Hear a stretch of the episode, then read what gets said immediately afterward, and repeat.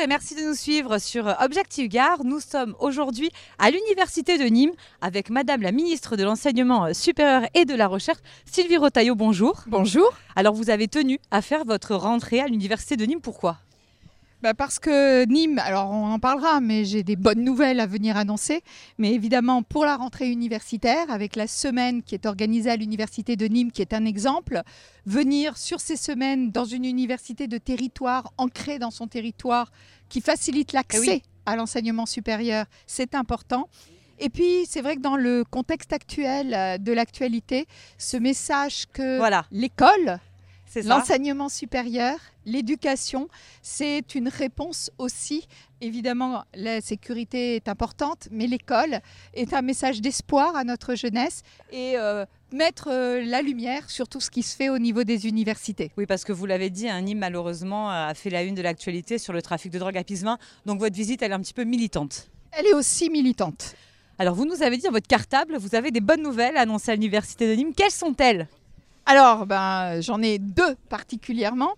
C'est vrai qu'il y en a une qui va toucher plus tous les étudiants, mhm. mais on sait que l'université de Nîmes aussi, c'est une université qui accueille beaucoup de boursiers, beaucoup d'étudiants boursiers, de la moitié, plus de la moitié. On a un taux supérieur à la moyenne nationale. Tout à fait. Et ça, je pense qu'aussi c'est quelque chose à valoriser, à, mettre en avant. Et donc, euh, c'est euh, bien ces 500 millions, ce demi-milliard que l'État met aujourd'hui sur la table pour la vie étudiante, pour les étudiants. La grosse partie, c'est notre ma première réforme des bourses que j'ai annoncée en mars dernier et que là on applique à cette rentrée. Donc c'est une trentaine d'euros par palier, c'est ça? C'est 37 euros pour chaque étudiant par mois en plus. 37 euros, ça correspond pour les bourses à échelon les plus hauts à environ 6%, plus de 6%, c'est l'inflation. Pour les plus bas, c'est 34% d'augmentation. D'accord. Et c'est vrai que c'est aussi euh, beaucoup d'étudiants qui vont changer d'échelon. Oui. 140 000 qui vont avoir un échelon supplémentaire. Donc, eux, ils vont avoir des bénéfices entre 66 et 127 euros par mois. Oui, parce que ce que vous voulez, c'est éviter les effets de seuil et qu'ils soient exclus parce que des fois, ça se joue à un euro, malheureusement. Et puis, plus d'étudiants boursiers. Puis, plus boursiers. L'accès plus facile à la bourse, plus d'étudiants boursiers. Et puis aussi, euh, dans ces bonnes nouvelles euh, de vie étudiante, mhm. dans ce demi-milliard, en plus des bourses, c'est la restauration avec la pérennisation de ce repas à 1 euro. Et j'en profite pour passer ce repas à 1 euro que le gouvernement avait mis dans le cadre de la crise Covid. Aujourd'hui, on le pérennise, évidemment de façon automatique pour les boursiers, mais il est pour tous les étudiants pour tous les étudiants. pas que pour les boursiers. Voilà, pas uniquement pour tout le monde, c'est vrai que ça a été un débat. Il suffit de s'adresser au CRUS mhm. pour pouvoir avoir accès lorsqu'on en a besoin et bénéficier de ce repas à 1 euro. Je pense que c'est une information importante. Puis la deuxième grande nouvelle, c'est l'appel à projet. Exactement, c'est l'appel à projet. C'est cet appel à projet qui s'appelle Excellence, euh, avec un grand S sous toutes ses formes. Euh, c'est 14 lauréats de SECVAC 3 au niveau national, avec à peu près, euh, sur ces 14 lauréats, c'est 178 millions à peu près qui sont mis.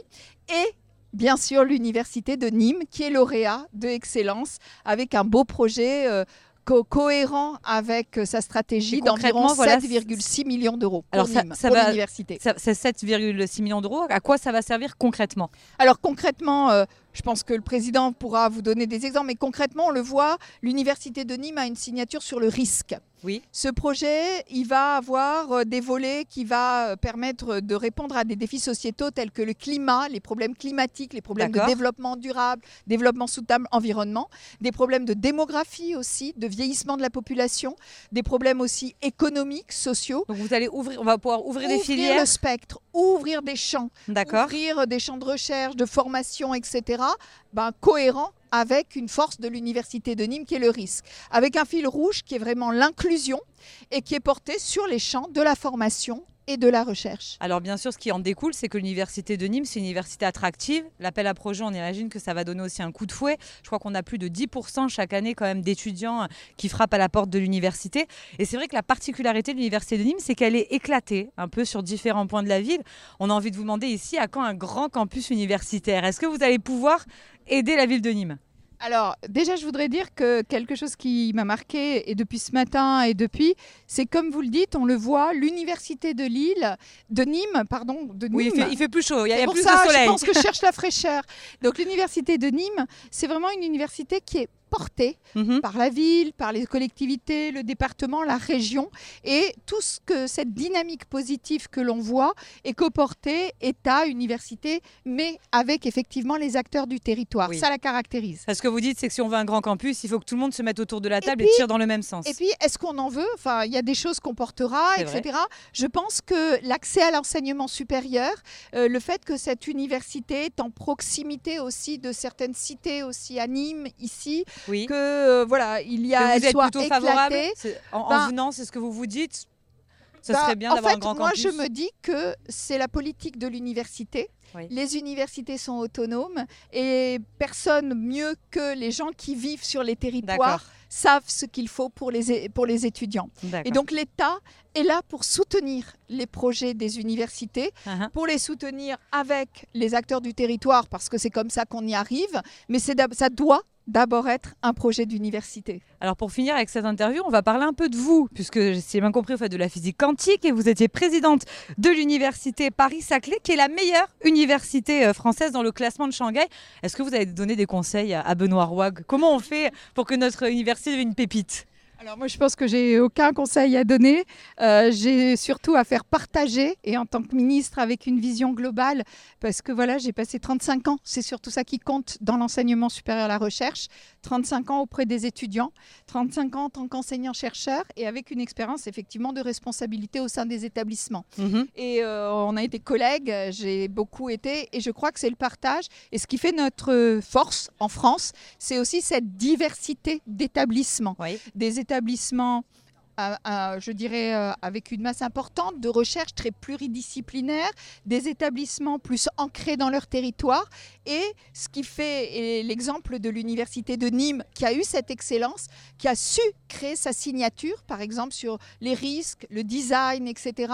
C'est vraiment Le sport. euh, le sport, euh, l'inclusion. C'est vraiment ce que aujourd'hui savent faire nos universités, créer leurs caractéristiques répondre aux besoins du territoire, mais aussi à un niveau national, et Uh-huh. se dimensionner par rapport aux besoins de leurs étudiants et à répondre aux défis.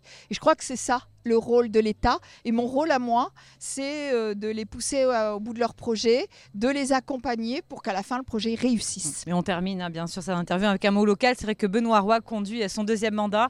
Normalement, on n'a droit qu'à deux mandats, mais on ne sait jamais, puisqu'à Montpellier, Monsieur Auger a enchaîné les mandats. On peut changer de statut. Et je pense que Nîmes a l'université. de très, très beaux projets pour son établissement que l'on va accompagner. Et je crois qu'il faut rendre hommage effectivement à son président et à tous ceux euh, qui sont passés parce qu'il y a une histoire de cette belle université de Nîmes qui est quand même assez incroyable. Merci beaucoup, Madame Merci. Bretaillot, et puis on vous laisse hein, rester à l'université puisque vous passez toute la journée. C'est votre rentrée. Exactement. Merci. rentrée à Nîmes de Madame la rentrée. Bretaillot. Merci. Merci beaucoup.